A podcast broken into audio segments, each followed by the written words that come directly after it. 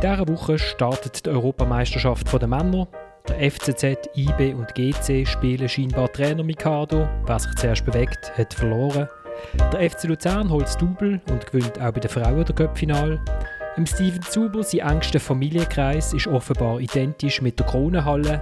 Und wir fragen uns, hat unser rasender Reporter Thomas Schifferle auch genug Unterwäsche bis zum EM-Final dabei? Mit welchem Trick erinnert sich der Granit Xhaka an die Namen von all seinen zwei Kindern?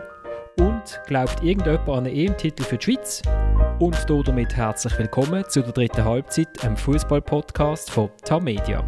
Mein Name ist Florian Ratz und ich habe eine großartige Runde bei mir, wenn ich finde.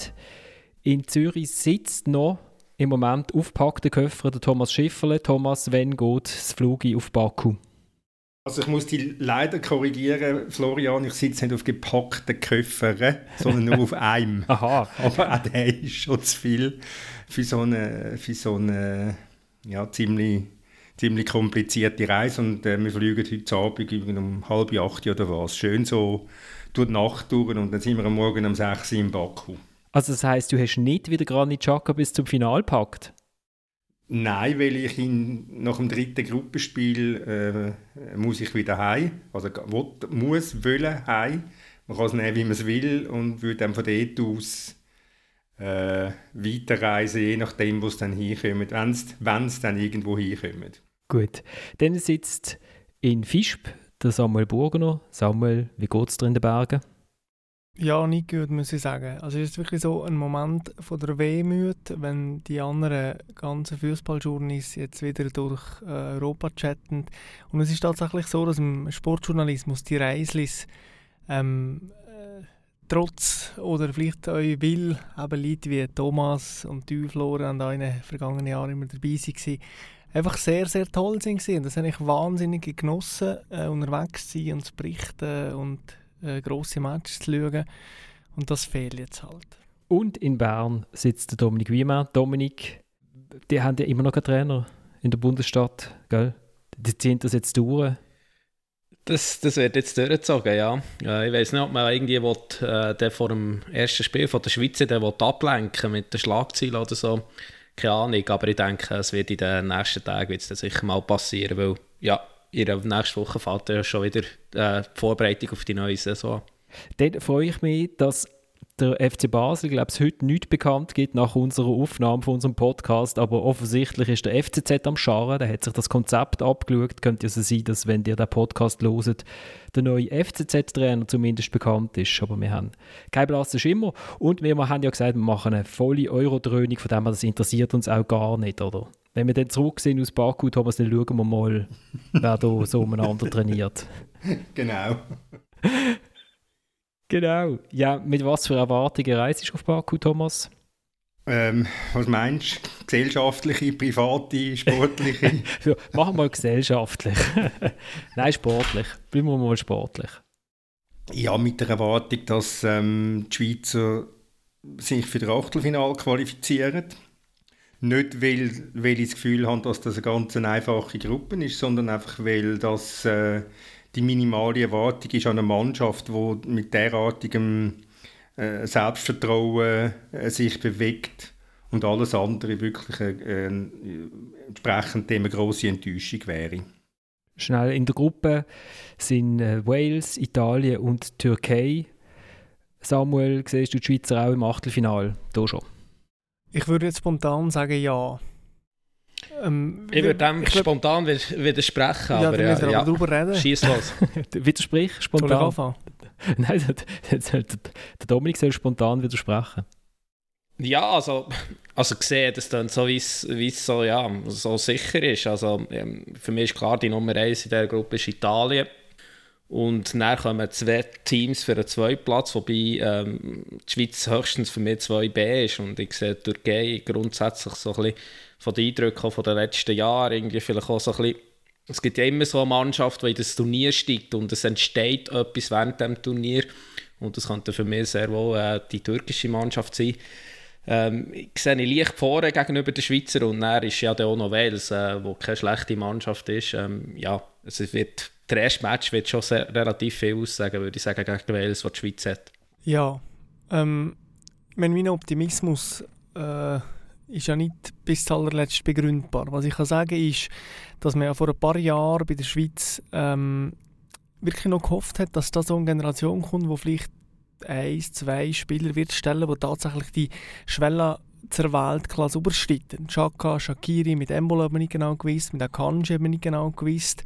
Ähm, jetzt ist man sich bewusst, dass niemand von diesen ganzen Spielern die, die Weltklasse wahrscheinlich je wird erreichen ähm, Vielleicht der Akanji noch mit gehobenem Alter. Und äh, mit dem müssen wir jetzt umgehen. Was man aber hat, und das ist sicher ein Vorteil gegenüber vielen anderen Teams, man hat eine seit Jahren eingespielte Mannschaft. Und das kann ein äh, relativ grosser Vorteil sein. Man sieht oder man hat es in einem vergangenen Match immer wieder gesehen, da hat es zwar äh, Leistungsdive dabei und sehr ambitionslose Auftritte, aber dass die Mechanismen in der Mannschaft greifen, das ist offensichtlich und das kann jetzt in so einem Turnier ähm, zu einem grossen Vorteil werden. Ich glaube, es ist auch so wie die vielleicht letzte Chance für die Generation, das Team jetzt wirklich den grossen Wurf zu schaffen, obwohl das ja die WM schon bald kommt. Ähm, und ich glaube, das Checken ist, dass jetzt müssen in der Konstellation Erfolg geben. Und das wird schon so weit treiben, dass es mindestens der Achtelfinal gibt. Äh, Dominik, wenn du gesagt hast, es gibt doch immer vor jedem Turnier eine Mannschaft, wo man nicht so richtig damit rechnet und dann äh, äh, findet sie sich und dann starten sie durch. Das soll doch jetzt die Schweiz sein. Das soll doch jetzt nicht die Türkei sein, oder Thomas? Also für uns, für, natürlich. Ja, für uns selbstverständlich. Ein gewisser Lokalpatriotismus soll ja sein. Aber ähm, ich, ich muss ganz ehrlich sagen, ich tue mich schaurig schwer, äh, eine Mannschaft wie Wales oder Türkei einzuschätzen. Ähm, da, ist, da ist sehr vieles möglich. Wales wird, ein, ein, ich mal davon aus, ein, ein unangenehmer Gegner sein, ein physischer Gegner. Die Schweiz wird gezwungen sein, spielsicher zu machen. Ähm, die Schweiz wird Aussenseiter sein in Rom gegen Italien. Mal schauen, wie die Italiener mit, dem, mit der Erwartung umgehen, dass sie ein, ein Favorit sind, nicht nur auf der Gruppensieg, sondern recht weit zu kommen im Turnier, also Minimum Halbfinal. Ähm, die Italiener haben auch den grossen Vorteil gegenüber der Schweiz, dass sie können, äh, gemütlich mit einem Zug von, von Florenz, äh, wo, wo sie ihr Quartier haben, auf Rom hütteln. Die Schweiz hingegen muss sie da quer in der Welt herumfliegen. Das sind alles, das ist, ein, das ist sicher ein gravierender Nachteil. Äh, und dann kommt der dritte Match gegen die Türkei, wo alle erwarten, dass das mehr, mehr oder weniger ein Heimspiel wird sein für, äh, für die Türken, weil Baku relativ nah an der türkischen Grenze ist. Ob denn das so ist, werden wir sehen. Ganz sicher ist, was der Dominik vorher gesagt hat, das ist so. Ähm, ganz sicher ist der erste Match Schlüsselspiel. Und wenn, wenn das gönnst, dann bist, hast du schon mal eine riesige Chance, Minimum einer der vier besten Gruppen Dritten zu werden und so das Achtelfinale zu erreichen. Eben, es ist ja ein großartiger ähm, Modus, den man hat, weil man 24 Teams hat. Das ist ja der idealste Modus eigentlich, den man sich vorstellen kann. Von den sechs Gruppen kommen immer die ersten zwei kommen weiter und dann gehen eigentlich, man kann nicht sagen, die vier besten Dritten kommen weiter, sondern einfach die zwei miesesten Dritten fliegen auch noch heim, oder? Und die Gruppe Vierten sind aus. Was man muss sagen, aber äh, wenn man in dieser Gruppe dritt wird, könnte es ja sein, dass man dann entweder auf Frankreich trifft, auf Belgien trifft oder auf Spanien, wenn ich das so richtig im, im Überblick habe, eben in diesem in dem komplizierten Spielplan. Und ich meine, das wäre dann schon, das sind drei Hammer, ähm, da ist das Ausscheiden ist mehr oder weniger vorprogrammiert, vor allem auch, wenn man gerade Geschichte gehört, kennt von der Schweiz in der K.O.-Phase, in den letzten grossen Turnier. Also von dem her ist man sicher sehr gut beraten, dass man mindestens zweit wird in dieser Gruppe. Jetzt hat ja noch, äh, haben die Spieler ein bisschen frei gehabt über das Wochenende, so wie ich auch. Ich bin auf der faulen Haut gelegen. Ich weiß nicht, was die gemacht haben. Und, ähm, und der Samuel war ganz aufgeregt gewesen, vorher schon vor der Sendung. weil, weil der Granit Xhaka hat ein Tattoo gemacht. Das war natürlich das Making-of zu der Sendung, wo du jetzt hier mich quasi entblößt und ich da ein bisschen Boulevard noch reinbringen für die Sendung. Ja, unbedingt. Ähm, wir sind Boulevard. Genau. Ja, der Granit ist einfach ein Tattoo noch stechen. Es ist lustig, er hat sich den Namen von seinem zweiten Kind auf den Arm tätowieren, dass er sie ja nicht vergisst und wenn er es vergisst, dass er kann anschauen kann.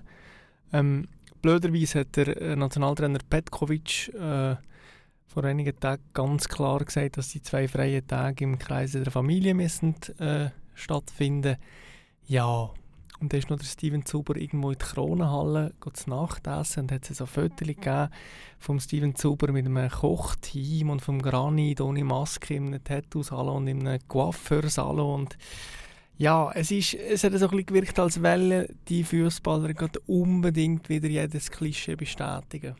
Nämlich Tattoo, Tattoo und Essen.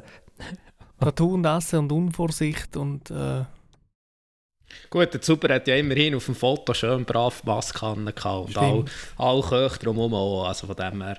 Also weißt sie können sich ja auch nicht isolieren irgendwo. Ähm, wenn sie es machen, los, wenn sie es machen, dann, sollen sie, dann müssen sie ewig die doofen Fotos posten. Dann sollen sie es einfach machen und fertig. Oder? Wenn, wenn der Trainer sagt, sie sollen, äh, sie sollen äh, vorsichtig sein, sie sollen, und eben, wie der äh, Samuel gesagt hat, unter der, unter der Familie bleiben, dann sollen sie das machen. Dann sollen sich mal zwei Tage daran halten, an einer Vorschrift. Und wenn sie dann das Gefühl haben, das Wichtigste ist, jetzt ein Tattoo machen, dann sollen sie halt bei Ghost auf die Fotos verzichten.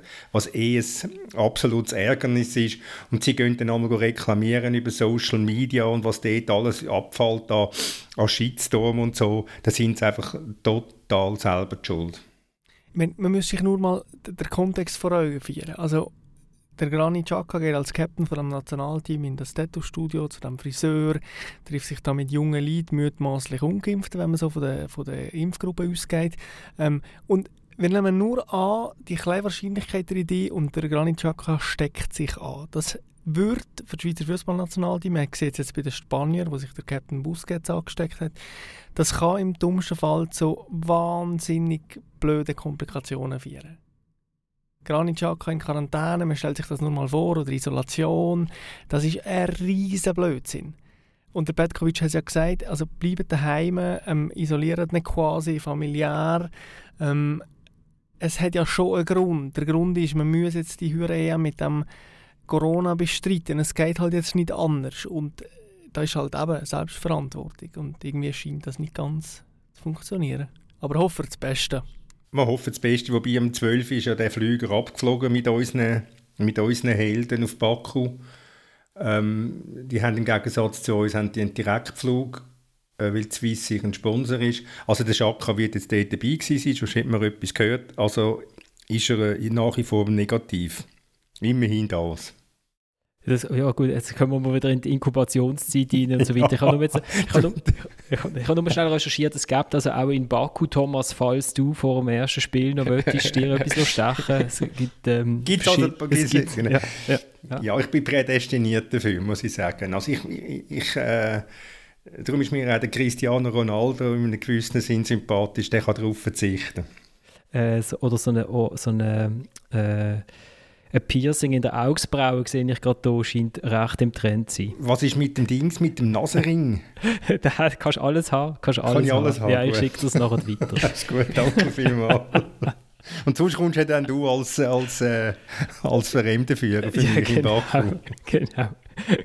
Können wir das noch schnell machen. Und äh, ah, was ich dir auch noch fragen Thomas, hast du gesehen, dass man so einen, einen Selbstlernkurs muss machen als Journalist, damit man überhaupt reinkommt ins Stadion? Hast du den auch ausgefüllt? Was für ein Kurs? Ja, siehst jetzt, das habe ich genau gewusst. Äh, bin ich gestern per Zufall drauf gestoßen. Ja, man muss so einen, äh, so einen Online-Kurs machen und da muss man ganz schwierige Fragen beantworten. Und jetzt äh, würde ich schnell den Dominik Wühlmann, der wo, wo nicht an, an den Grossanlass geht, mal schauen, ob er das Du, bist du schon mal gesehen an einer EM oder an einer WM, Dominik? Ja, bin ich gesehen, ja. Wo, wo, wie bist du gesehen? Ich war äh, zu Frankreich gewesen, vor, was ist das schon wieder? Also fünf Jahre. Fünf Jahre, Jahre. Ja. genau. Oder Euro. Äh, gut, vielleicht mit dieser Erfahrung kannst du es vielleicht beantworten. Zum Beispiel die Frage, ich benutze noch nicht fertiggestellte Treppen und Aufgänge. Hätte man müssen ja oder nein Aber du machst jetzt du einen Scherz. Nein, eine weitere, weitere Frage ist, an arbeitsfreien Tagen gehe ich mit fremden Leuten feiern. Ja. Gut, das ist auch. Äh,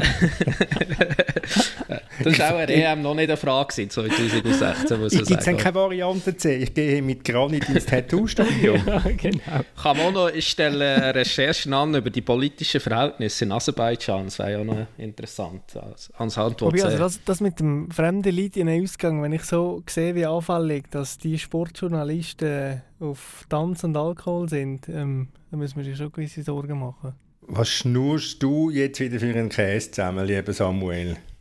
Jetzt muss, ich, jetzt muss ich schnell den Thomas in Schutz nehmen. Thomas hat während der ganzen WM 18 keinen Tropfen Alkohol getrunken, außer er hat, außer er hat das immer ganz allein und traurig äh, in, in, in, in, seinem Hotelzimmer gemacht. Nie ein Wodka probiert? Nein. Nein. Du bist ja dabei gewesen. Samuel? Das weiß ich nicht mehr. Ah. Ja, das. Warum weißt jetzt du das nicht?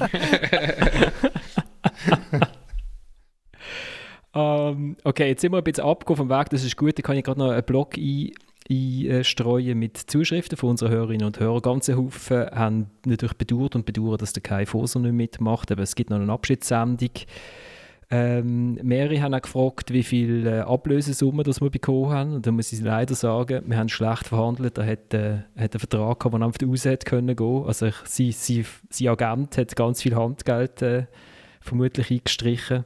So ein bisschen FCZ-mässig. Genau, genau. Wir sind, wir sind ja im gleichen Gebäude, oder? Da können wir das auch so machen. Genau. Und ähm, der äh, Philipp grüßt Rino und hat mir, ich habe das letzte Mal irgendetwas fantasiert von einem Nationalmannschaftsspiel von Massimo Ceccaroni gegen Liechtenstein. Das ist ein völliger Habakuk.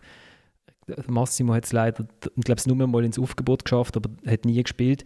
Und das Spiel, wo ich, äh, das Doppelspiel, das mir im Kopf war, das hat 1994 stattgefunden und ist eigentlich ein Skandal gewesen, weil im FC Basel nämlich zugesagt worden ist, dass er gegen das A-Team von Roy Hodgson spielen Und dann ist irgendwie drei Tage vor, haben dann gesagt, ja nein, es ist jetzt doch, also es ist ein Doppelspiel, Liechtenstein und FCB gegen das Nationalteam ist geplant gewesen. Und dann hat dann doch am 6 hat dann das A-Team gegen Liechtenstein gespielt und 2-0 gewonnen. Und am Viertel ab 8 hat das B-Team gegen den FC Basel gespielt und 2-1 gewonnen. Und, und Mario Frick hat dafür mitschuten bei Liechtenstein, weil sein Trainer beim KV angelötet hat und ihm frei und für ihn frei ausgehandelt hat. So, äh, danke Philipp für, für die Verbesserung. Ähm, genau. Ja, also jetzt ich finde das schon noch ein Punkt, wo, wo jetzt angesprochen worden ist bei den Schweizer, nämlich eben so, dass die goldige Generation, oder wie man das will sagen, die U17-Weltmeister, die kommen jetzt langsam in ein Alter rein, oder, wo, wo die körperliche Leistungsfähigkeit eher nicht mehr gegen offen zeigt, sondern eher gegen Abend. Und ich habe das Gefühl, also wenn die Generation etwas rausholt, dann jetzt an der EM oder dann an der WM, falls sie dann an dieser teilnimmt überhaupt. Ja, das kann man, das kann man so sagen. Es ist sicher die bestmögliche Chance, da irgendwann ein, äh, etwas zu holen. Wobei, was heisst etwas holen? Ist im Viertelfinal schon etwas holen. Das Turnier ja, so eine Kroatien machen, so eine Kroatien ja, das Turnier werden gewinnen, das kann, man, das kann man vergessen. Für das hat es Mannschaften, die deutlich, deutlich besser sind, deutlich mehr Substanz haben, vor allem in der Offensive. Die Schweiz wird, äh, wird sich so mal sehr, sehr schwer tun, sich für die nächste WM zu qualifizieren, weil der Qualifikationsmodus für eine WM ist viel komplizierter, oder komplizierter nicht, aber anspruchsvoller, weil nur der Gruppensieger sich direkt qualifiziert und nachher geht es über ein Playoff. Äh, Europa hat nur 13 Plätze an der, an der WM, wo 32 Mannschaften sind. Das ist also deutlich, deutlich schwieriger und darum müsste eigentlich die goldige Generation, ist ein Wort, das ich wo ich ja nicht mag ausstehen, aber einfach die Generation jetzt, ähm, die hat, wenn sie etwas machen etwas Spezielles machen dann hat sie, muss sie das jetzt machen, weil nachher ist die Chance vorbei. Ich freue mich ein bisschen, ehrlich gesagt. Aber weißt du, äh, äh willst du noch, wo Dass die Generation abdankt, ja, genau. Nein, wir sind doch schon in Russland geguckt und haben gedacht, jetzt das könnte es jetzt irgendwie sein und so. Und dann ist es dann halt komischerweise wieder nicht gewesen. Ich glaube auch... Es gibt ja... Ja, Dominik? Ich glaube auch, also, es, also das Gefühl habe ich schon gehabt, dass es einfach... Es ist ja ein spezielles Turnier. Grundsätzlich schon nur, äh, weil wir da immer noch in Zeiten sind vor einer Pandemie. Dann auch mit diesen elf Austragungsorten. Man hat nicht gewusst, es kann gespielt werden. Jetzt wird gespielt, ein Jahr später. Also das ist einfach alles ein bisschen komisch. Oder? Und das deutet für mich so ein bisschen darauf her, dass etwas Komisches kann passieren kann der EM. Dass irgendetwas Überraschendes wird passieren. Aber wenn man dann, wir haben uns jetzt im Vorfeld von der EM ja, mit, mit diesen Mannschaften ein bisschen auseinandergesetzt, mit diesen 24 Teams, die dabei sind, und da sind einfach Teams dabei, ja, also da braucht man schon sehr, sehr viel Fantasie, wie du vorher hast bewiesen beim Ceccaroni, ähm, Florian, dass man sich da kann vorstellen kann, dass die Schweiz wirklich äh, ja, weit kann kommen. Ich glaube, eine Viertelfinalqualifikation wäre für die Mannschaft, das wäre gut. Und dann muss man einfach auch realistisch bleiben, dann muss man sagen, gut, man hat es erreicht, ähm, viel mehr ist nicht drin gelegen, aber immerhin hat man mal die Hürde Achtelfinale genommen und dann muss man sagen, das, das wäre wirklich gut bei diesen Mannschaften, die, die dabei sind, weil das ist nicht wie die Hockey-WM, die jetzt gerade stattgefunden wo da viele Teams mit irgendwelchen Mannschaften sind antreten ohne ihre Stars. Also da ist einfach das Beste vom Besten ist da. Ich meine, Frankreich, man muss sich nur die Mannschaft anschauen und ja, alles andere, also wenn die Schweiz schon aus dieser Gruppe rauskommt und noch eine Hürde nimmt, ist das schon ein grosser Erfolg. Schaut, der, der Sport oder so Grossanlass-Turnier funktionieren immer so ein nach einer Art Wahrscheinlichkeitsrechnung, nach einer Physiognomie vom Zufall ein Stück weit auch. Und die Schweiz ist jetzt halt einfach immer in dem Achtelfinale gescheitert. Das heißt, irgendwann wird es nicht mehr scheitern. Jetzt ist Möglichkeit A, dass sie total versagt und in einem Gruppenspiel ausscheidet, das traue ich der Mannschaft nicht zu, weil ich sie für so gefestigt halte, dass sie die Gruppenphase nochmal überlebt. Und der Wahrscheinlichkeitsrechnung nochmal, jetzt wird sie halt der Achtelfinal einfach mal überstehen, weil sie ihn einfach überstehen muss. Ähm, weil irgendwelche höheren Mächte mitspielen und weil sie es jetzt einfach verdient hat und weil es jetzt einfach mal so ist. So. Also Wahrscheinlich so. Wahrscheinlichkeitsrechnung ist eine der wenigen Sachen, die ich können und ich bin meinem Mathelehrer heute noch dankbar, dass er an der mündlichen Matur genau das Thema genommen hat. Ähm, ich weiß nicht, ob Wahrscheinlichkeitsrechnung mit höherer Macht etwas zu tun hat und ob es im, wirklich im Fußball, also wenn man, ich meine, nur weil ich weiß jetzt auch nicht, nur weil der FC Luzern immer wieder an der Super League teilnimmt, sagst du jetzt auch nicht, ja, jetzt werden sie nächstes Jahr Meister. Sie haben jetzt recht häufig teilgenommen und sind nie Meister geworden. Nein, aber ich hätte es konkret formuliert. Es geht ja darum, dass man immer wieder in einem Achtelfinal hm, enger oder weniger eng ist gescheitert. Ähm, und irgendwann wird es einfach funktionieren, wenn man sich dann nochmal für das Achtelfinal qualifiziert leuchtet mir jetzt auch nicht ein, Samuel. aber, das, aber ich, habe ich, nicht Mat, ich habe nicht Mathe studiert, aber ist okay. Das aber nur weil jetzt äh, gegen Schweden der WM 18 rausgefallen ist, ähm, sollte man jetzt einfach den nächsten Gegner den, den schlagen EM. Also das leuchtet mir jetzt wirklich Mal. Wer Sport auf Amateurlevel äh, seit Jahren betreibt, weiß, dass es da immer wieder Sachen gibt, die nicht ganz nachvollziehbar sind. Und ähm, ich kann aus meiner langjährigen Erfahrung sagen, ähm, irgendwann gibt es einfach den Punkt, wo, wo sich etwas verändert in der Erzählung. Und die Erzählung der Schweizer ist ja, dass man im Achtelfinal scheitert. Und irgendwann scheitert man nicht mehr. wenn wir Glück haben, passiert das dieses Jahr. Und wenn wir Pech haben, dann halt irgendwie so schon mal. Aber wir können wieder mehr zurück zu Fakten kommen. Also, Eben, dann ist die Mannschaft ist... Ein Fakt ist beispielsweise, dass der Shakiri äh, auf dem absoluten Top muss spielen muss. Ich meine, ich tue ihm jetzt mal noch verzeihen, seine ähm, und vielleicht tut der Hörer meine Ausdrucksweise, äh, Ausdrucksweise verzeihen, seine Leckmermarsch-Auftritt gegen, gegen Amerika und gegen Liechtenstein. Äh, da erwarte ich einen ganz anderen Shakiri, da erwarte ich einen Shakiri, der hundertprozentig Lust hat, der brennt, der das zeigt, was man immer in, in ihm sieht. Und sonst wird die Schweizer Mannschaft sehr schwer haben, äh, die Gruppenphase zu überstehen. Es hängt sehr, sehr viel von ihm ab. Thomas, vielleicht müssen Sie kontrollieren. Also nicht das, was man in ihm sieht, sondern das, was man in ihnen interpretiert, weil man sieht ihn ja nie spielen. Das ist vielleicht ein Unterschied. Aber es ist ein wichtiger Punkt. Also wie funktioniert ein Shakiri und auch Personalie Shaka finde ich sehr interessant. Also ich glaube, die Mehrheit der grossen Teams ist jetzt mittlerweile im Scouting so gut unterwegs, dass sie der Shaka als äh, Schaltstelle vom Schweizer Spiel ausgemacht haben. Und ich vermute, der wird bei gewissen Spielen sogar eine Art Mann deckt, vielleicht nicht gegen die Italiener, aber er wird möglicherweise Mann deckt. Und dann muss sich das Schweizer Team äh, nur schon gedanklich, aber natürlich spielerisch vom Schaka emanzipieren, im blödsten Fall während einem Spiel. Und, und das sehe ich als einer der größeren Pink da.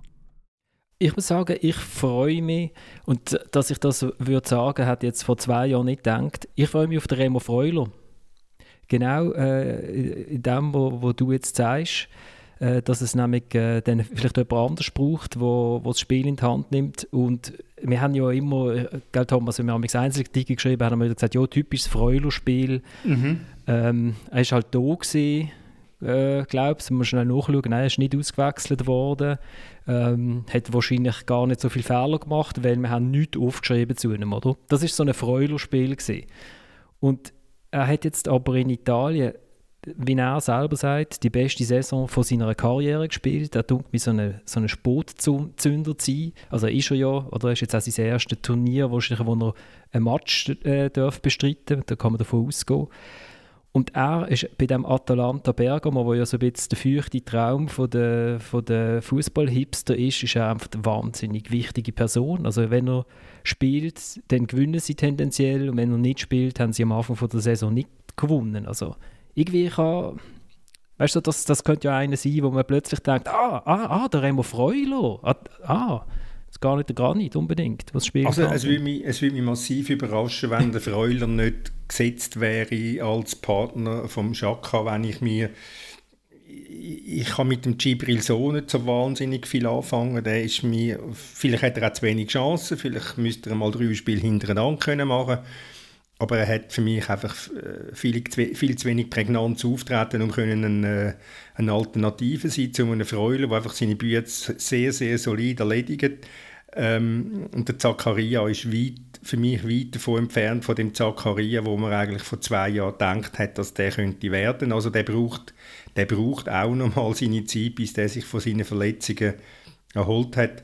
Und darum eben müsste der Freuler ganz klar gesetzt sein neben dem Schaka ich finde, Florian, deine Frage irgendwo durch sehr schön. Also es hat so etwas Optimistisches, sich, sich fragen, wer könnte sich an so einer EM öffnen, emanzipieren. Also ist es möglich, dass ein Brel Embolo einfach mal tüpft und dann geht da irgendetwas los und er macht vier Bude äh, in der Vorrunde? Ich weiß es nicht, aber also wo, wo sieht man noch irgendwo das Potenzial, wo jemand in eine Forderung hätte treten, unser Shaka Shakiri, Akanji. Und da sind wir tatsächlich beim Freuler, das ist ein Fixpunkt. Äh, und eben, wer sonst? Also Vargas, bö, eher nicht. Was ich spannend finde, auch gerade im ersten Match haben sie, äh, gegen Wales, oder? Wales wird jetzt voraussichtlich äh, eher tief stehen, weil sie nun mal so funktionieren, oder? Also die kommen aus einer kompakten Abwehr, werden die mit Konter für, äh, probieren zu agieren. Und mir denkt einfach genau in diesen Matchen, wo eben der Gegner eigentlich die Defensive nicht viel Räume anbietet, sehe ich eben den Embolo relativ limitiert, weil er, er, er, er ist dann gut, wenn er Platz vor sich hat, wenn er seine Physis kann einsetzen kann, sein Tempo. Und ich, ich bin da gespannt, ob er wirklich auf Embolo vertraut oder dann vielleicht auch auf einem Medium, für mich so in engen Räumen, man hat er immer die bessere Falle abgegeben also da bin ich auch gespannt, ob es wirklich schon so klar ist, die, äh, die Ausstellung, wie man immer meint. Ja, man kann ja die Aufstellung mal schnell durchgehen. Also der Jan Sommer im Goal ist gesetzt. Äh, dort wird es interessant sein, ob es nach dem Turnier weitergeht. Vielleicht. Könnte es interessant sein, ich weiß es nicht. Ist jetzt sieben Jahre Stammgoalie. Äh, gleich lang wie der Wladimir Petkovic Trainer ist, oder Thomas? Oder habe ich es falsch im Kopf? Du hast recht, ja. Weil der Benaglio hat aufgehört mit der WM 14 in Brasilien. Und dann ist der Sommer Nummer 1 geworden und ist relativ unbestritten Ja, nicht relativ, er war unbestritten gewesen bis zum heutigen Tag und er wird wahrscheinlich auch über die EM rausbleiben, wenn er weitermacht. Auch wenn jetzt mit dem Gregor Kobel einen anwächst, wo, wo nach einem Jahr Stuttgart in der Bundesliga den Eindruck macht, da könnte ein, ein richtig guter Goalie anwachsen. Beim Sommer ist ja noch, er wird ja sehr wahrscheinlich während der EM Vater, oder? Und ich glaube, dann hat er sich ausbedungen, dass er heimfliegen kann. Also kann ja dann gut sein, dass man während der EM noch andere Goalie braucht, oder? Ja, für das hast du das Nummer 2 und das Nummer 3 dabei. Also Omlin? Ich würde sagen, der Omlin ist vor dem Vogo, ja. Also wenn bei diesen zwei dass er den Kobel nicht mitgenommen hat, das hat sich ja schon Absoluter klar... Witz. Hat sich klar angedeutet gehabt. Wenn er nicht einsetzt in den zwei Spielen, ist es klar. Es hat, er hat offenbar schon also der Petkovic offenbar schon ganz früh bestimmt gehabt, wer gegen Amerika spielt und wer gegen was haben sie gegen Finnland im, im April oder März oder wann das war, spielt. Also er hat jetzt in dieser, in dieser Beziehung hat jetzt der Petkovic äh, ein, ein Leistungsprinzip außer Kraft gesetzt. Er hat er vertraut auf das, dass die drei sich äh, verstehen, dass die harmonieren, dass der Umlin und der Vogo ihre Rollen akzeptieren. Das ist nicht ganz unwichtig. Das ist auch etwas, wo der, ich habe vorletzte Woche lang mit dem Lothar Matthäus geredet und er hat das eben auch dort angedeutet, dass es manchmal nicht immer die 23 Besten oder jetzt in dem Fall die 26 Besten aufgeboten werden oder dass man ab und zu man kann ja, überrascht sein, warum ist jetzt der Spieler nicht dabei, obwohl doch der so eine gute Saison gespielt hat. Aber dass ein Trainer halt, wenn er ein Kader zusammenstellt für so ein Turnier, eben auch auf die zwischenmenschlichen Sachen schauen, kann einer damit umgehen, dass er halt im Club vielleicht ein, ein, eine Leaderfigur ist, aber in der Nationalmannschaft eben halt vielleicht nur das Nummer 14, 15, 16. Oder? Und, Und so könnte man argumentieren, eben auch beim Kobel. Ich finde das absolut richtig und darum ist es auch kein absoluter Witz, wie du hast gesagt, äh, Samuel. Also wir reden, hier vom, nein, wir reden hier vom dritten Goalie. Und der Ivan Vogo, der Omlin und der Sommer, das ist ein eingespieltes Trio. Der im Vogo ist jetzt da immer dabei gewesen, meistens nicht gespielt. eingespieltes Trio? Also jetzt, das geht doch gar nein, nicht. Es gibt ein Goalie. Wie wollen denn die eingespielt Nein, aber das ist schon noch wichtig äh, in diesem Goalie-Team, dass man da ein gutes Verhältnis hat. Schlussendlich hat man eine klare Nummer 1. Die anderen zwei sind einfach zuarbeiten für die Nummer 1. Das muss für das muss harmonieren, das muss funktionieren. Das ist viel wichtiger, als wenn man jetzt da noch einen anderen Goalie als Nummer 3 mitnimmt, der ja sowieso keine Minute absolviert. Dann kann man nach der EM kann man da also, aufbieten. Der Kobel ist jetzt gut, der macht einen Vereinswechsel, der geht zu Dortmund, der soll jetzt seine Zeit nicht genießen, der soll durchschnaufen, Ferien und dann bei Dortmund angreifen und ab dann kann man noch aufbieten. Das ist ein absolut normaler Entscheid, dass da drin, wo ein Wogen dabei war und der Omlin. Nein, das stimmt einfach nicht. Also sorry. Ähm, wir reden doch gar nicht von der Nummer 3. Also Gregor Kobel müsste doch gemessen an Leistungen, also müsste er ja theoretisch, ich wage es zu sagen, fast schon zur Nummer 1 sein, ist er halt einfach nicht. Ähm, aber mindestens Nummer 2 müsste er ja sein. Und ich kenne die Theorie, dass gewisse Trainer oder Nationaltrainer auf so lange Reislis ähm, halt euch Spieler mitnehmen, wo, wo dankbar sind. Chelsea Fernandes ist ja so das Ding immer. Ähm, Spieler mitnehmen, wo, wo halt einfach äh, schön, brav und still und nett sind äh, vier Wochen lang oder fünf Wochen lang. Das ist gut und recht. Ich kann das bis zu einem gewissen Grad nachvollziehen. Das war der Grund, wieso das damals der, bei Team Kasami nicht aufgeboten wurde, ist für Brasilien, glaube ich, ist es gewesen. oder Frankreich 16, ich weiß es nicht mehr genau. Ähm, das Ding ist doch einfach, es ist eine relativ gemütliche Haltung von einem Trainer und bin ich als Trainer nicht verantwortlich, wirklich die 23 Besten mitzunehmen und wenn es Konflikt gibt, die Konflikte zu moderieren, aber alles darauf auszulegen, dass ich in jedem Moment handlungsfähig bleibe. Also wenn der Jan Sommer wegen dem Baby zurück in die Schweiz fliegt und ich muss auslesen zwischen dem Omlin und dem, dem Vogo, dann frage ich mich dann schon, wieso dass wir den Kobbel nicht mitgenommen haben. Und genau gleich, ähm, wenn mein Kader uns aus 26 Nasen besteht und ich habe vier drin, die ich eigentlich gar nicht brauche, die brauche ich nur zum Auffüllen und das geben, dann finde ich das einfach sehr unambitioniert. Ich würde nur noch schnell äh, sagen, dass der Jonas Oblin in Frankreich eine recht gute Saison gespielt hat. Absolut und eben und deutlicher erfahrener ist. Ähm, also weißt, ich halte auch viel vom, vom Gregor Kobel und äh, man hat auch schon lange auf dem Schirm, dass der wirklich ein grosses Talent ist und er geht jetzt seinen Weg, hat auch er die Karriereplanung gemacht, das kommt gut. Aber wir tun ihn da jetzt aufheben als der neue Heilsbringer oder so. Ich meine, das ist ja ganz normal, der soll sich jetzt bei Dortmund beweisen, der wird aufgeboten, der wird vielleicht gleich mal das neue Nummer 1 sein, wenn der den Sommer äh, vielleicht auch mal abdankt. Aber also jetzt hier eine Goalie-Diskussion anzutreten, notabene, wenn es um Platz 2 oder 3, also eigentlich um Platz 3 geht auf dieser Position, ist ja völlig lächerlich. Also, also damit beende ich jetzt die Goalie-Diskussion, weil Gregor Kobel kommt nicht mit, auch, auch wenn du die sehr äh, schön in die Bresche äh, äh, für ihn wirfst, äh, dann äh, werden wir mit einer Dreierabwehr shooten. Das, äh, Thomas, ich weiß nicht, wo, wo, wo der Petkovic bei IB war, hast du das irgendwie, glaube ich, nicht so gute Idee gefunden, aber ähm, so wie die Schweizer im Moment shooten, ist es nicht so schlecht. Ja, das ist jetzt vielleicht eine, eine fantasievolle Interpretation von dir wegen IB, weil ich dazu mal relativ wenig über IB geschrieben habe. Äh, ja, es hat sich etabliert, das, das System mit der Dreierkette. Er hat seinen, seinen Willen äh, durchgesetzt, der Petkovic, dass er einfach das, das System, äh, das will er einfach, an dem hat er irgendwo den, den, den, den Narren gefressen. Ähm, ja, es funktioniert, die Mannschaft ist gefestigt so, es ist ein, äh, es ist ein sehr solides System, weil du hast ähm, schnell fünf Verteidiger, ähm, äh, du hast aber auch schnell wieder eine gestärkte Offensive, wenn die zwei Außenverteidiger eine gewisse offensive Qualität haben, auch läuferische Qualität haben. Also das sind zwei Spieler, die sehr stark gefordert sind in so einem System. Also ja, er hat, er hat einfach ja, er hat seinen Willen durchgesetzt und ist, es ist akzeptiert in der Mannschaft. Mir tut ja jetzt so, wie das völlig ein äh, spezielles System wäre. Ich meine, das hat sich absolut durchgesetzt im europäischen Spitzenfußball. Ich meine, der spanische Meister Atletico Madrid spielt mit einer Dreierkette, der italienische Meister Inter hat mit einer Dreierkette gespielt. Das spielen viele Teams schon noch eine Dreierkette. Oder Taktikpapst Guardiola greift ab und zu auf eine Dreierkette äh, zurück. Es ist einfach ein modernes System, das sich hat durchgesetzt hat und ähm, finde auch passt auch zu dieser Schweizer, äh, Schweizer Mannschaft. Genau, das ist doch eine entscheidende Frage. Also welche Spieler haben wir zur Verfügung? Und dann sind wir ja in der Innenverteidigung tendenziell äh, besser aufgestellt als auf anderen Positionen. Und dass ich den mit drei Innenverteidigern spiele, ist mir relativ logisch.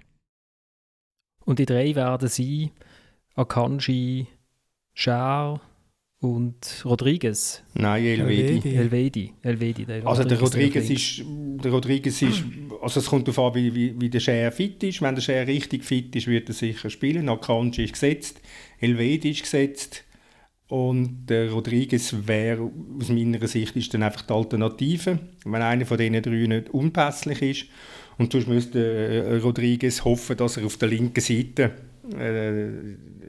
dass auf der linken Seite der Petkovic eine, eine defensivere Variante bevorzugt und sonst äh, ja, sitzt halt auch eher mal auf dem Bänkchen, da wie er das gewohnt ist von Torino.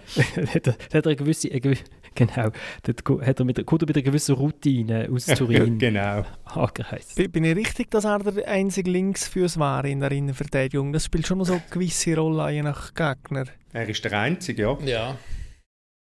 Da ist halt dahinter noch drei, vier Rechtsfüße, das ist ja so ein bisschen, ja.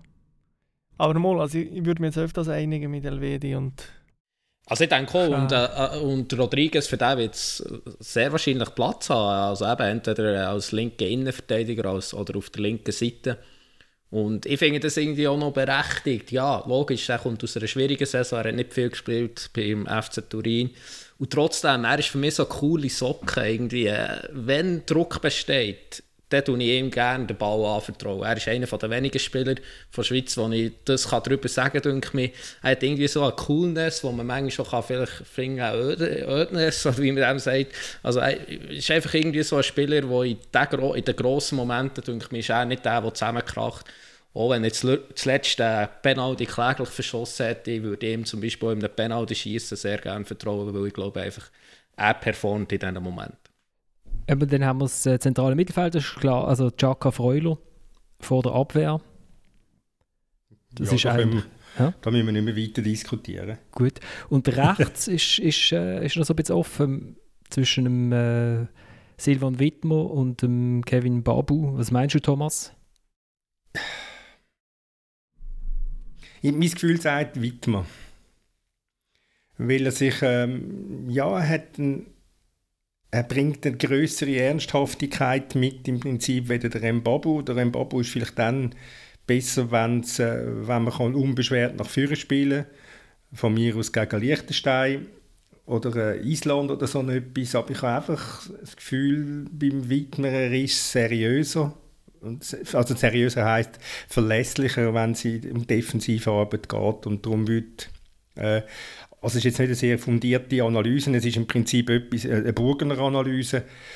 Äh, ähm, darum würde ich, würde ich den, den Wittmer dort bevorzugen. Also nicht, nicht bevorzugen, sondern ich würde sagen, ich habe das Gefühl, er wird spielen. So, jetzt, ja, ja. Jetzt muss ich gerade zwischenfragen. Original ist der Lotomba, der Lotomba ist gar nicht aufgeboten, oder was? Mal, wenn du vorbereitet wärst auf die Sendung, dann wüsstest du das, dass der Ja, aber also wieso diskutieren wir denn die Position nicht? Der Lotomba ist aber äh, der Linke auf der linken Seite. Ja, ja, hat aber rechts auch schon regelmäßig gespielt. Ich finde das eine interessante Nummer. Also du würdest Lotomba bringen? Weil? Puh. Wittmer und der andere sind ja brav, es überzeugt mich jetzt auch nicht wahnsinnig. Der Wittmer ist gar, nicht so, der Wittmer ist gar nicht so brav im Fall. Nein, ich, ich breche jetzt schnell eine Lanze für den Silvan Wittmer. Er hat äh, am Schluss von der Saison schon beim FCB nicht mehr so gut gewesen wie am Anfang. Am Anfang war er einer der wenigen, gewesen, der Leistung gebracht hat. Obwohl er eigentlich immer 45 Minuten lang einen Trainer in den Ohren hatte, der gerufen hat, «Pie Team!» ähm, Aber äh, nein, ich finde vom Spielstil her ist er nicht brav. Er ist, äh, er ist kein Dribbelmaus, aber er ist äh, Außenverteidigung mit extrem viel Offensivdrang. Also hat er gegen die USA ja auch gezeigt, oder? Also wo er ja das Goal vorbereitet und die Penalty rausholt und immer wieder ganz weit vorne auftaucht. Ich meine, unter dem Babu ist der spektakulärste Spieler der Super League-Geschichte äh, wahrscheinlich. Ja, und nicht spektakulärste Spieler, sorry, sorry, Rechtsverteidiger.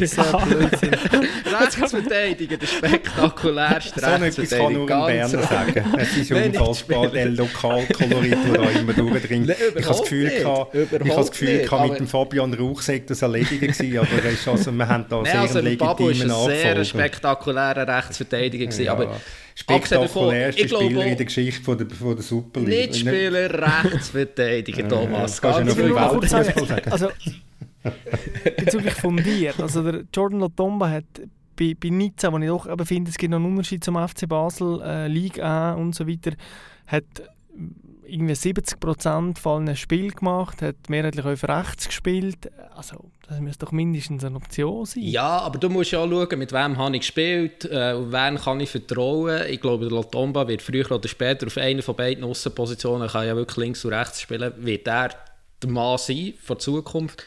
Aber jetzt, wenn du vertraust, und ich glaube auch, da, da bin ich ähnlich, ich sehe es wie der Thomas, ich gehe schwer davon aus, dass er gerade am Anfang ähm, auf einen Widmer vertraut, weil ich glaube, der ist im taktischen, gerade in diesem System ist er am, am Sattelfesten, der kennt es ja schon lange, er hat so in Italien gespielt und so weiter. Also ich glaube auch, er wird dort auf einen Widmer vertrauen und nicht zu Unrecht. Ich meine, wenn er jetzt hat gespielt hat, hat er es aber so gut gemacht, weil er sich die Chance verdient. Ich bin gerade am überlegen, ob es äh, Rechtsverteidiger, spektakulärere Rechtsverteidiger Ja, eben, siehst du jetzt. Äh, siehst du jetzt. Erst beim Reto nee, Zanni, Massimo ja. Ceccaroni. ja. Und links ist ja auch ein bisschen so eine Wahl, oder? Also will man offensiver oder will man eher ein bisschen ähm, so der Elder Statesman, wo dann irgendwie völlig so, also beim, eben beim Ricardo Rodriguez haben wir immer so ein bisschen das Gefühl, Schlafzimmerblick, sehr tiefer Ruhepuls, aber ähm, macht halt einfach auch, also ja, macht einfach seine Arbeit sehr sauber und hat gute Standards, oder? Das hat er. Und, und, ja, er wird wahrscheinlich favorisiert sein, wenn er nicht ein linker Innenverteidiger ist, wird er favorisiert sein auf dieser Position vor dem, vor dem Zuber. Der Zuber entwickelt sicher mehr Druck nach vorne. Ähm, auf dieser Position hat, hat Petkovic sowieso relativ viele Optionen. Er hat eben auch, hat auch den Memedi, er hat ähm, den Vargas.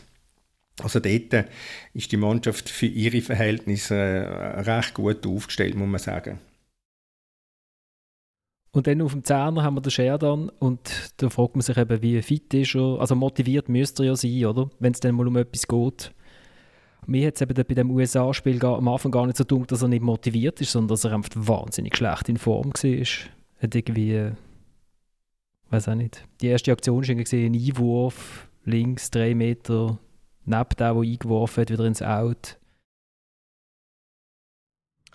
Gut, ja. ich finde einfach, die Testspiele als irgendwie zum Maßstab zu machen, finde ich total latz. Also bei der Schweizer Nationalmannschaft ja, also sowieso, oder? Man sollte es eigentlich verbieten, oder? Testspiele sollten für die Schweizer Nationalteams verboten werden, weil sie sind meistens so schrecklich zum Anschauen. Also du hast die Hoffnung, Samuel, dass der, dass der Sheridan Shakiri explodiert?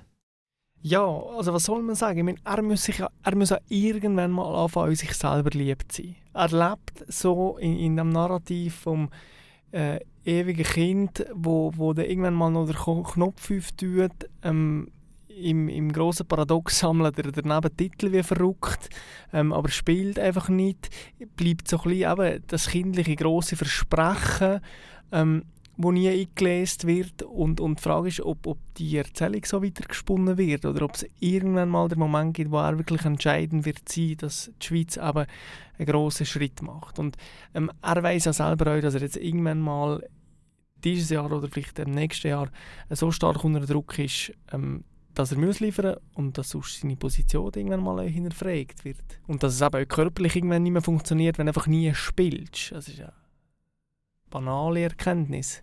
Das ist für mich auch der Unterschied zu den letzten Turnieren. Ich meine, da hat er ja mehr oder weniger eigentlich geliefert gehabt, oder? Und, aber dort ist natürlich auch in einer anderen Ausgangslage gewesen. Also hat er noch deutlich mehr gespielt. Also er kommt jetzt wirklich aus zwei, drei Jahren bei Liverpool, was sind es, drei? Aber im ersten hat er noch relativ viel gespielt.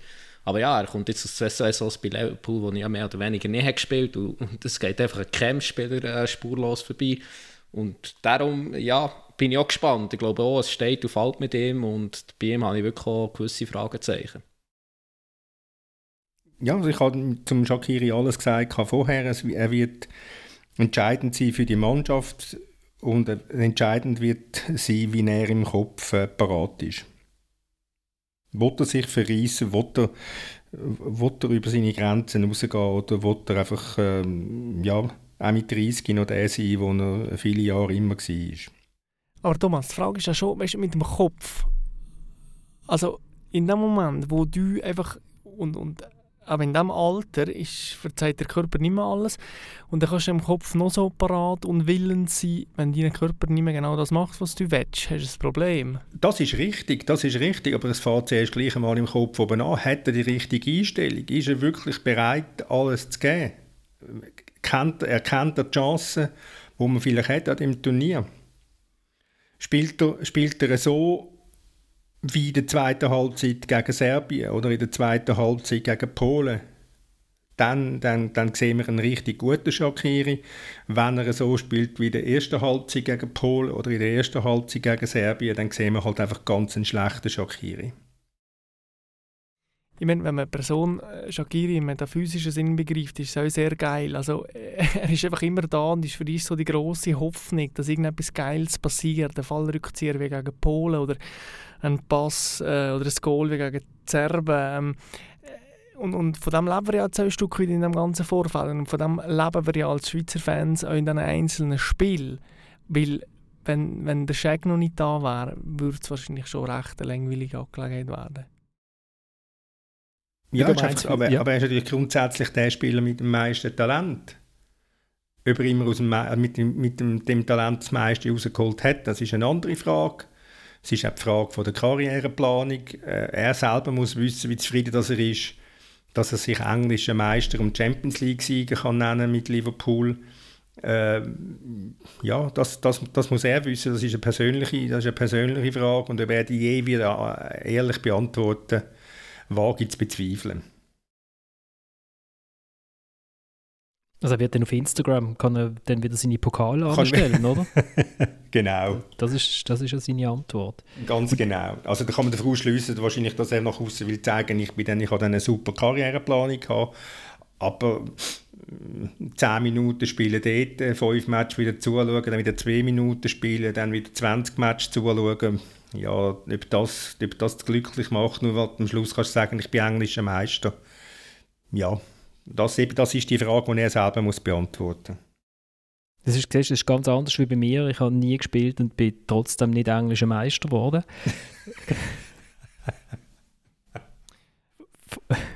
Gehen wir weiter. Das, ja, genau. Gehen wir weiter in den Sturm. Darf ähm, ich eine Lanze brechen? Unbedingt. Für, ja, für, also ja. ich, ich glaube, wenn ein Schweizer Spieler das Potenzial hat, vielleicht wie durch das Hintertürli dann nochmal Weltklasse, vielleicht nicht ganz Weltklasse, aber einfach gehobene internationale Klasse zu erreichen, ist einfach der Haris Seferovic, wo ich schon an der EM zu Frankreich gefunden habe, hey, das ist ein wahnsinnig guter Stürmer in der Bewegung, in der Verbindung zu seinen Mitspielern, hat leider relativ viele Chancen ausgelassen. Und jetzt tüpft er aber in der portugiesischen Liga, die ich für sehr gute halte, aus der Distanz betrachtet, äh, in, einer, in einer Kadenz, die doch beachtlich ist.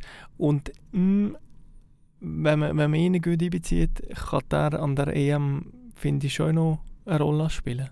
Er ist für mich eigentlich der Schlüsselspieler fast an dieser, dieser EM. Ich glaube, er kann einfach wirklich den Unterschied machen, ob es ein gutes Turnier wird für die Schweiz oder nicht. Eben, man kann ja wirklich über den Begriff goldene äh, Generation kann man ja wirklich das kann man nicht gut finden, aber nehmen wir an, die talentierte Schweizer Mannschaft, was ja der immer hat gefällt, ist eigentlich so ein bisschen die Stürmung die wirklich auch die Goal hat gemacht. Ich meine, hat man Ibrahimovic vorhin oder Lewandowski, ja, da wäre viel mehr drin gelegen mit dieser Schweizer Mannschaft, ist ja ganz klar. Und der Seferovic, ja, er hat gute, gute Jahre jetzt gehabt, äh, in Portugal, bei Lissabon. Ähm, ja, ich glaube, wenn er wirklich mal ein gutes Turnier verwünscht, wenn er wirklich mal die, die Treffsicherheit zeigt, die er in Portugal hat, wobei, da muss man auch sagen, er spielt in einem Top-Club bei Benfica Lissabon, da hat man natürlich auch viel gegen kleinere Mannschaften, das ist ein bisschen einfacher, das Goal zu schießen. Aber wenn er wirklich mal das Goal trifft der EM, ja, dann kann er den Unterschied machen für die Schweiz und dann kann vielleicht wirklich noch etwas rausschauen. Ich weiss, gegen wen ist er dort ausgepfiffen worden in Basel? Was war das? Gewesen? Nordirland. Nordirland, ja genau. Wo er eine Chance nach der anderen versiebt hat in der Barrage. Genau, eine Chance nach der anderen versiebt, aber er hat eigentlich genau das gehabt, Samuel, was du gesagt hast. Ich habe das doch auch gesagt. Ich meine, er läuft in diesem Match, läuft er super. Also es gibt keine besseren Laufwege als die, die er dort gemacht hat, weil sonst hätte er ja all die Chancen gar nicht können versieben, oder? Ähm, da, war es dort so bitter, gewesen, wo, wo er ausgepfiffen worden ist, weil der hat ja, der, hat ja den Ball nicht extra neben das Goal geschossen. Ähm, Thomas hat dir ja erzählt, warum das er jetzt trifft, oder? Ja, weil ihm der, Go äh, der Goalie, der Trainer von Benfica gesagt hat... Goalie wegkommt. ja, nein, der Trainer von Benfica gesagt hat, er soll, er soll sich aufs Wesentliche konzentrieren, er soll, soll im Zentrum bleiben, er soll, er soll auf die Böllen warten dort und nicht das Gefühl haben, dass er links und rechts und überall muss ausbrechen und die Böllen holen. Ja, und einfach eine Vereinfachung von seinem Spiel und das funktioniert in, in Benfica oder bei Benfica offensichtlich. Es wäre schön, wenn, er, wenn es das in der Nationalmannschaft würde, würde so funktionieren, weil es braucht Seferovic, es braucht seine Goal. Das ist, das ist ganz klar. Es ist auch unser bester Stürmer, den wir haben. Also muss man darauf hoffen, wenn man es jetzt ein bisschen lokalpatriotisch sagt, dann muss man darauf hoffen, dass, der, dass er funktioniert und, und, und ein besseres, eine bessere Abschlussquote hat, wie beispielsweise in, in Frankreich, wo er halt auch Chancen gehabt hat. Ich mag mich erinnern an den zweiten Gruppenmatch gegen Rumänien. Ja, das ist dann leichte, das ist dann leichte Verzweiflung gewesen, wenn wir dort müssen zuschauen. Und ähm, ja, da wird, das wird entscheidend sein, was er, was er zustande bringt. Und wie gut, dass Thomas. wir ihn Unser, so viel Patriotismus hat er jetzt auch nicht zutraut. Unser, unser bester Stürmer. er ist unser bester Stürmer. Ich bin ja Schweizer, er ist Schweizer, also dann ist, ist das Lied das uns näher, oder? Oder nicht? Ja. Lässt du das Liebling an auf der Tribüne oder äh, Nationalhymne stehst du ähm, auf? Oder? Ich kann nicht Käse. Ich kann nicht Käse. Also es gibt ja durchaus Länder, wo das gang und gäbe ist. Wer mal die russische Fußballnationalmannschaft gesehen hat. Ähm, oder die kroatische. Ja. Äh, äh, Oder ja. die brasilianische. Oder auch die spanische bei gewissen, gewissen Radioreporter. Ja. Mhm. Äh, hat, ich habe noch keinen Schweizer Journalist gesehen mit dem Nationalmannschaftstrikot auf der Tribüne. Oder hast du mal einen gesehen, Thomas? Nein, nein. Ich weiß nur, dass es mal einen Fernsehreporter gegeben hat, der einmal ein Bayern München Libri angehört hat, während er ein Match von Bayern München kommentiert hat. Aber das war ein einmaliger Sündenfall. Gewesen. Und der hat dann, äh, hat dann das verzichtet jetzt drauf. Also im Match gegen Serben an der WM 18 in Russland, wo der Scheck das Goal schießt, habe ich und mein NZZ-Gespendli damals unter dem Tisch natürlich, unauffällig, aber schon relativ wild gefeiert. Mit diesem Bein quasi. Gefüßelt. wie man es wie halt von der NZZ, bei der NZZ sind auch davon abhängig damals, oder, dass, die, dass die Schweizer weiterkommen wegen der Verkäufe an den Kiosk, oder? Dort ist die NZZ sehr davon abhängig, das begreife ich. Ge genau, und wenn man sagt, es hat manchmal eine leichte Verzweiflung, wenn man den, den Seferovic vor dem Goal sieht, äh, dann ist das eine notlose Überleitung zum Breel Embolo und dem Ball und dem Goal. Ähm, wo ich das Gefühl habe, wo in Gladbach schon sehr profitiert hat von diesen zwei Jahren. Äh, also sich viel besser bewegt auf dem Platz, äh, seine Energie viel gezielter einsetzt, auch gerade im, im Spiel gegen den Ball, aber einfach halt der Goalgetter, der wird er wahrscheinlich in diesem Leben nicht mehr. Ja, das hast du gegen, gegen Amerika gesehen in dem Freundschaftsspiel, wo ihr alle möchtet abschaffen. Ähm, ja, wenn du zweimal so allein zum Abschluss kommst und du schiessest einfach zweimal den Goalie, ja, ja, das ist halt Embolo auch. Das ist halt auch Embolo. Fünf Länderspiele Goal anfangs, habe ich jetzt gerade gesehen. In 43 40 Matches oder wie viel?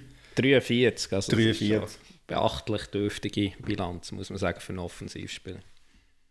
Und gleich müssen wir aufstellen. Und da sind wir auch bei, bei einem sehr grossen ähm, Problem einerseits, dass die Schweiz einfach nicht so viele Spieler hat, die international tauglich sind. Ähm, und es ist ja lustig, wenn wir jetzt, da können wir vielleicht am Schluss noch diskutieren, aber wer das die grossen Favoriten sind. Genau, da habe ich jetzt gerade dazu gekommen. Danke, Samuel. Ähm, da sind wir auch sehr noch, oder ich würde mal sagen, mein Favorit ist Frankreich, weil sie einfach so ein wahnsinniges Repertoire an Spielern haben. Und das Glück, wo ein Land wie die Schweiz hat, und das Pech, wo ein Land wie Frankreich hat, ist ja, dass es äh, nur elf Spieler gleichzeitig auf dem Platz dürfen stehen. Jetzt hat Frankreich das Problem, dass es halt irgendwie noch 57 andere hätte, die besser wären als die Schweizer.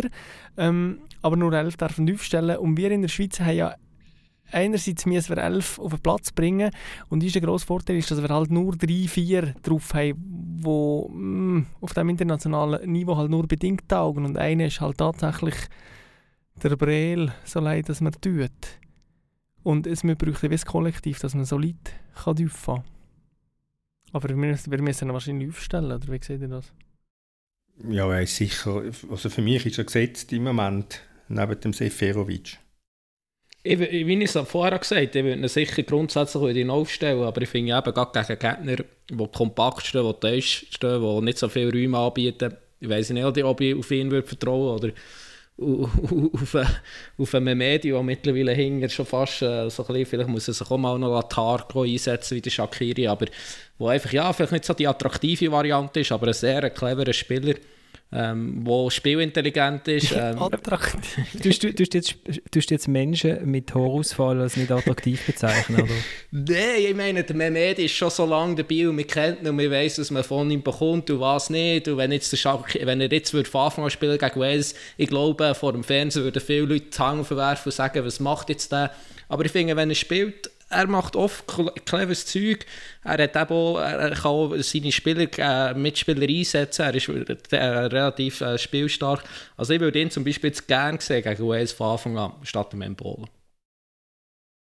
Ich finde, was du hast gesagt, die Schweiz muss halt elf auf den Platz bringen. Ich finde aber, die Mannschaft hat doch noch ein paar Spieler, die dann auf der Bank sitzen, wo man zumindest auch so, so wie beim Shakiri wenigstens die Hoffnung haben, dass sie etwas äh, verändern. Oder? Also sagen wir jetzt, der Rodriguez von links an, dann haben wir mit dem Zuber eine deutlich offensivere Variante wo man kann da oder kann etwas passieren oder mit dem Ruben Vargas auch nochmal so ein so bisschen Dribbler, also ein bisschen Shakiri-Typ äh, eben, man hat den Mehmedi, wo, wo ich auch finde, wo also sehr eine tolle Technik hat, ist auch jetzt auch nicht der Goalgetter vor dem Herrn, oder? Äh, man hat den Gavranovic, der in Kroatien auch wieder recht getroffen hat. Ich finde, für, für so ein kleines Land ist das eigentlich ganz eine ordentliche Tiefe noch so. Und nicht eben rechts kann man Wittmer oder Babu, also wenn jetzt der Wittmer anfährt und man muss unbedingt den Goal schießen, kann man vielleicht den Babu noch bringen, weil der noch, weil das, das ist ja der spektakulärste Rechtsverteidiger von der Schweizer Geschichte ist eigentlich seit 1291. Bin ich zu euphorisch? Ich bin zu euphorisch. Die sind wahnsinnig begeistert. Nein, du hast, du hast einfach auf einem ähnlichen Niveau hast du viele Varianten, hast du mehrere Varianten. Hm. Du hast ein, solide, du hast ein solides Kader. Ähm, du kannst vielleicht sagen, ja, es spielt keine Rolle, ob jetzt der Embolo spielt oder der Memedi, ob der Vargas oder der Zuber ob der Mbabu oder der Wittmann, das kann man alles sagen. Aber es macht keinen es gravierenden Unterschied aus. Wenn du äh, eben Frankreich anschaust, wo, wo ich in der Offensive ein Angebot habe mit Mbappé, mit dem, mit dem Griezmann und Benzema. Ich meine, da, können ja, da müssen ja alle, allen anderen Nationen müssen ja, müssen ja das Augenwasser bekommen. Oder? Und das haben, wir, haben, wir haben so ein Angebot auch, aber einfach auf einem viel, viel tieferen Niveau. Jetzt haben wir eine Stunde über die Schweiz geschwätzt. Das ist eigentlich viel zu lang, oder? Was jetzt verdreht jetzt also schon? das erste hat noch gesagt, wir sollen doch noch schnell tippen gegeneinander. Und zwar mit Wetteinsatz. Aber ich weiß nicht, ob wir einen Wettisatz bekommen. Hat eigentlich der, schuldet uns der Samuel nicht noch ein Raclette oder so? Wir haben doch irgendetwas gewettet, wegen, aber ich weiß nicht mehr was. Aber ich, ich bin so gut in diesen Sachen, ich schreibe mir das auch nie auf. Wisst jetzt auch nicht mehr. Ja, ja, wenn ich die wäre, wüsste ich es auch nicht mehr. Aber ich bin mir ziemlich sicher, dass unter unseren Hörerinnen und Hörern sich sicher noch jemand daran mag erinnern. Schreibt mir florian.ratz.media.ch oder dritte.halbzeit.podcast über unseren Insta-Kanal.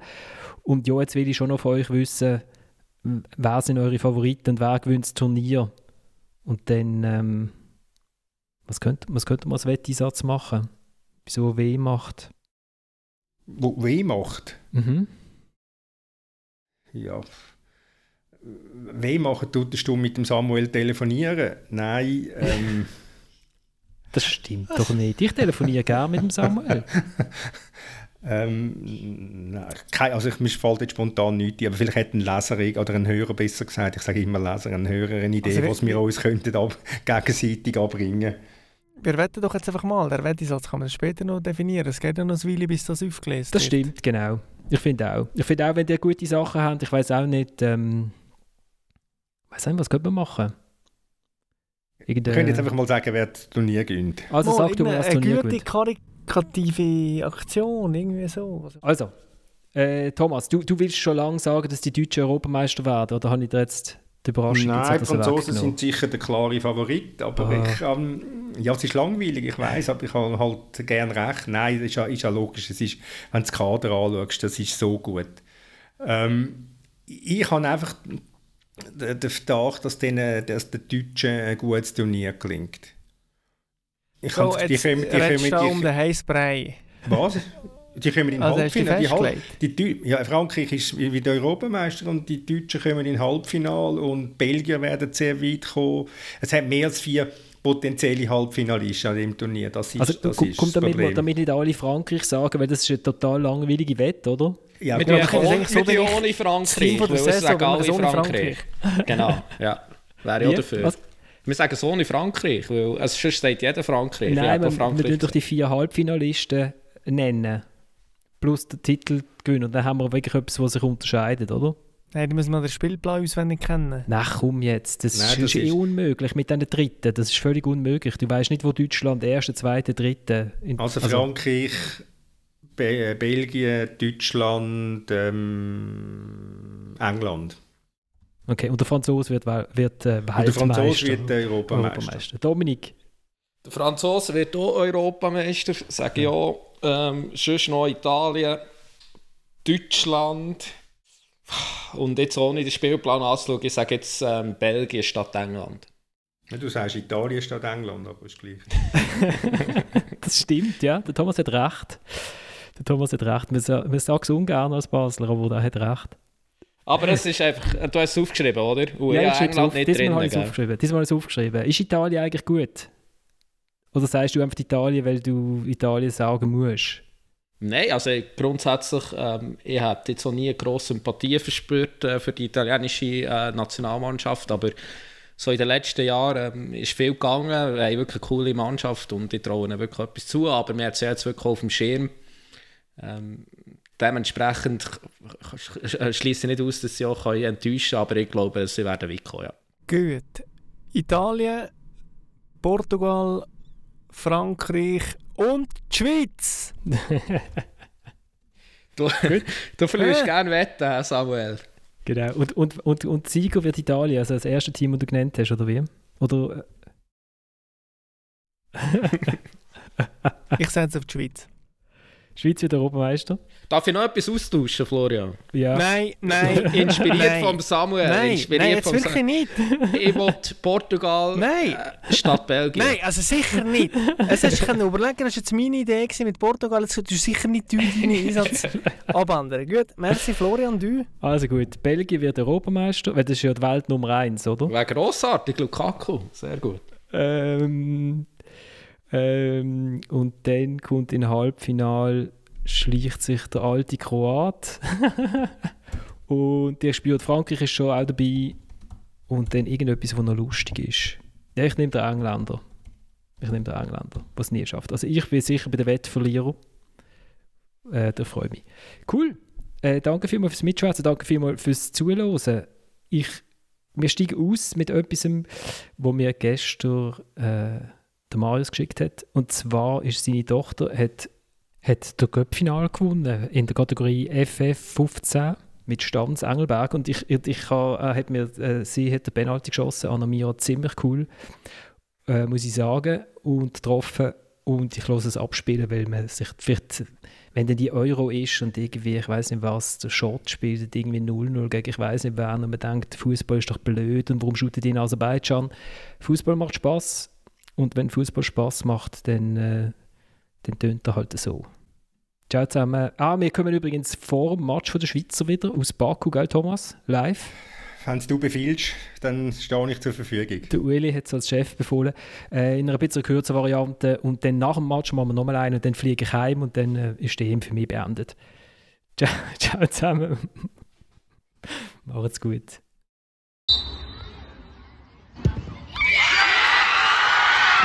Thank